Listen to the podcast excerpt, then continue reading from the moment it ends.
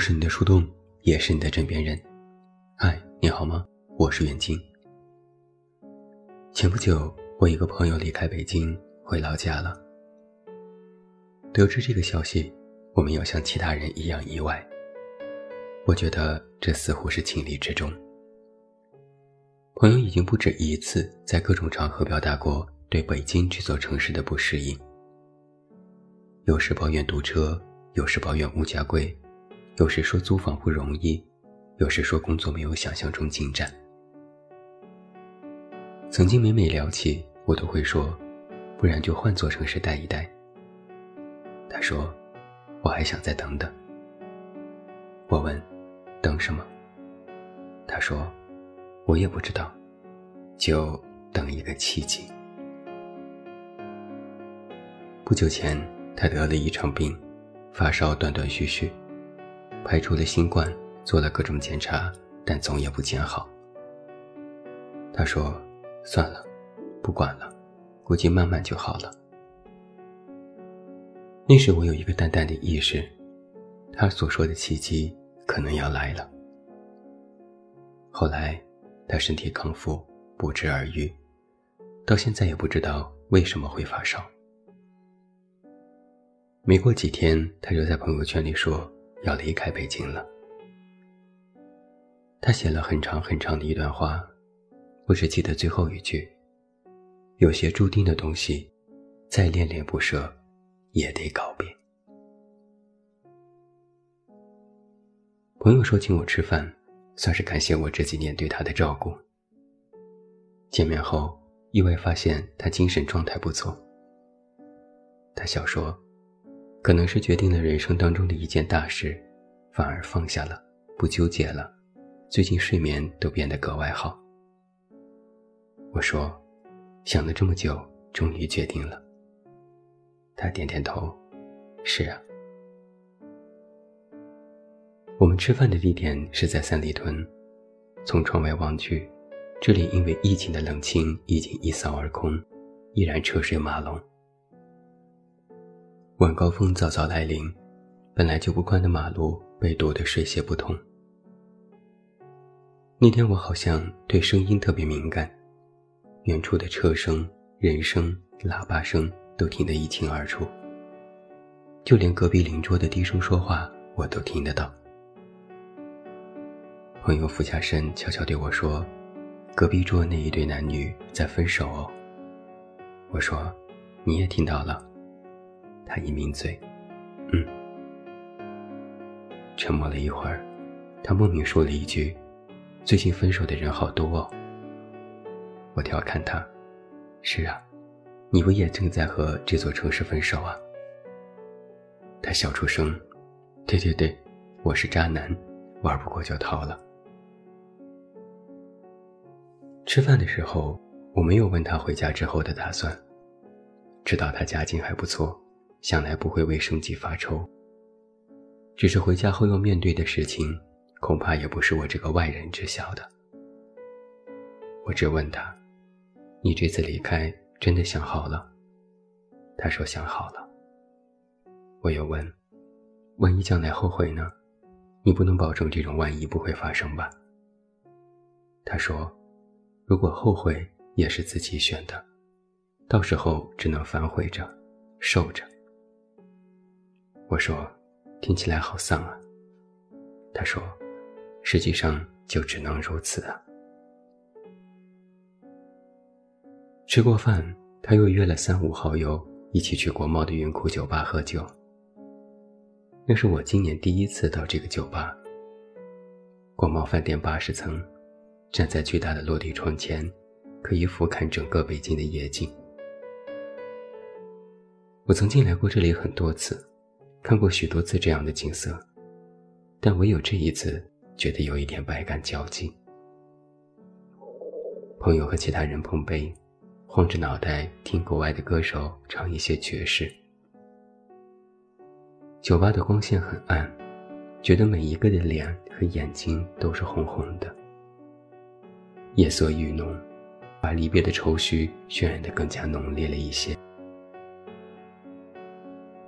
朋友又要了一轮酒，我劝他少喝点，他推开我说：“今天高兴，大家难得聚聚，要开心。”一群人起哄，一群人鼓掌，还有旁边桌外国友人的友善围观。我看着这一切，有一种非常不强烈的真实感。很多时候，越是在感觉意兴阑珊时，越要装作兴致浓烈；越是在惆怅时，越要表现得无比亢奋。大家一杯杯喝酒，又大声说话，让酒精挥发在体内，气氛也变得更加迷离。我不禁回想起当年刚认识他的时候，他还是从小城市来到北京的青年，一脸的懵懂无知，看什么都新鲜。我家里有一个胶囊咖啡机，他都会尖叫地说：“这个东西也太好用了吧？怎么会这么方便啊？”他在这座城市厮混，和一些人打交道、工作、生活，有一个男孩成长为一个男人。他不再那么轻易地表露自己的喜好，口头禅从“天哪，怎么这么棒”，变成了“还好”和“都行”。他胖过，也瘦过，在健身房挥汗如雨，也放纵自己，流连在各种的花天酒地。他努力工作过，也曾失业过，拿了奖金请朋友们喝大酒，也曾窘迫的开口向我借钱。有时我看着他身上一点点的变化，我会不由自主的想到其他人，也想到自己。我会想，别人看我，是不是也会有这些变化？我和这座城市到底在依靠什么连接？很多问题其实没有答案，只是偶尔伤春悲秋时，我也会怀疑，人和一座城市，是谁在控制谁？从酒吧出来已经是凌晨，大家挥手再见，坐车走人。从刚才的热闹又回到了冷清。北京初秋的夜晚已经十分凉。我还穿着一条短裤，看着手机里不足百分之五的电量，唉声叹气。朋友一屁股坐在路边，没有要马上离开的意思，我也就陪他坐下。我们的背后就是高大漂亮、一夜不灭的橱窗，眼前过一条马路，暗夜里耸立着央视的大裤衩，不远处就是号称北京最贵的楼盘。均价十二万，户型最小的四百平米。十字路口红灯绿灯交替，三三两两有车经过，还有几个匆匆而过的外卖小哥。我们长时间没有说话，最后我实在腿麻，站起来拍拍他说：“走吧，我送你回去。”他抬头看看我，眼睛湿湿的，红红的。他说：“有点难过。”我说：“我知道。”顿了一下，我又说：“但这是你的选择。”叫的车来了，我送他上车，他执意不让我送他回家，就像他在酒吧执意不让我们到时去机场送他一样。他那时笑着说：“干嘛，临终送别呀？”搞得这么隆重，我告诉你们，我会时不时杀回来的，到时候一个人都不许差。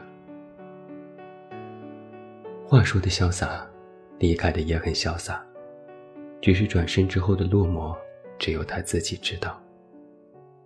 这或许就是告别本身的姿势。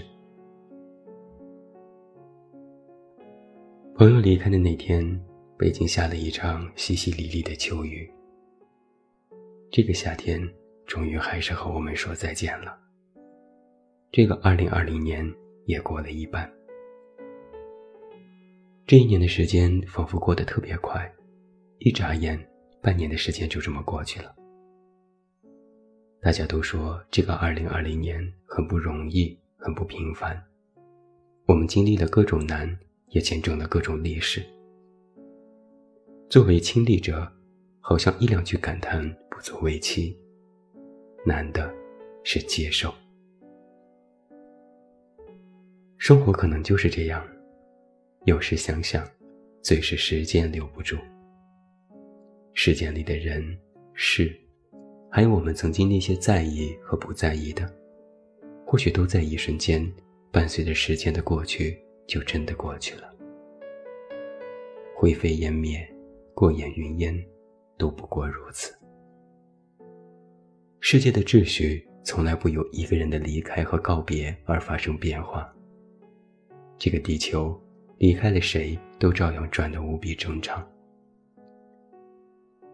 告别不过是人生当中稀松平常的事情，只是人们的感情如此汹涌，又如此静默，仿佛一片汪洋，从静默中来，又伴随汹涌而去。